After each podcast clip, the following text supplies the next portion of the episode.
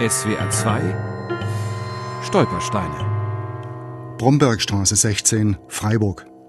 Hier wohnte Margarete Seitz, geborene Kossmann, Jahrgang 1880.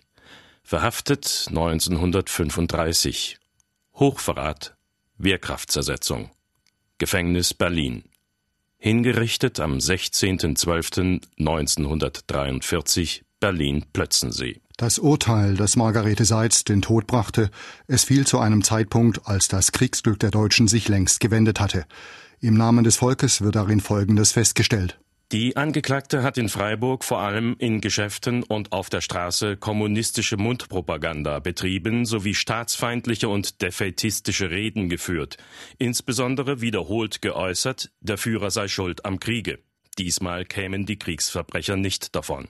Margarete Seitz war die Ehefrau eines kriegsgeschädigten Bäckers und Konditors. Ihr Alltag war der Kampf um ein bescheidenes Auskommen.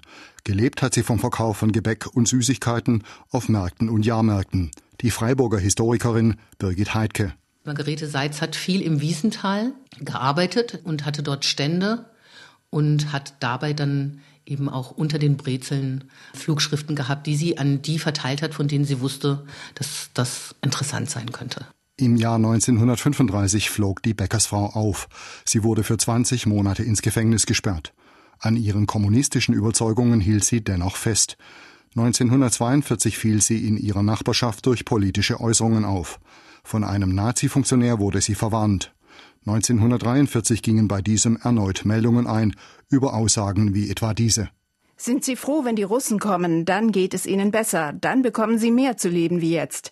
Russland ist doch ein Paradies. Jetzt kommt es bald anders. Wir werden den Krieg verlieren. Es ist interessant zu sehen, dass in der Zeit des Krieges, auch in der Zeit, wo der Krieg sich in die Länge zog und wo der Mut oder die Zuversicht auf den Endsieg nicht mehr so verbreitet war in der Bevölkerung, dass da die meisten Verfahren durch üble Nachrede und dann teilweise auch gezielte Denunziation in die Gänge gekommen sind. Anfang September 1943 wurde Margarete Seitz erneut verhaftet. Zwei Monate später sprach der Volksgerichtshof in Berlin das Todesurteil wegen Wehrkraftzersetzung und Vorbereitung zum Hochverrat. In der Begründung heißt es, ein solcher Staatsfeind und Volksverräter hat es verwirkt, noch länger in der deutschen Volks- und Schicksalsgemeinschaft zu leben.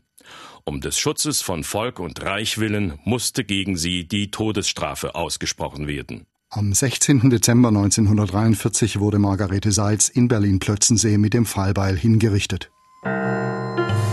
SWR 2 Stolpersteine. Auch im Internet unter swr2.de und als App für Smartphones.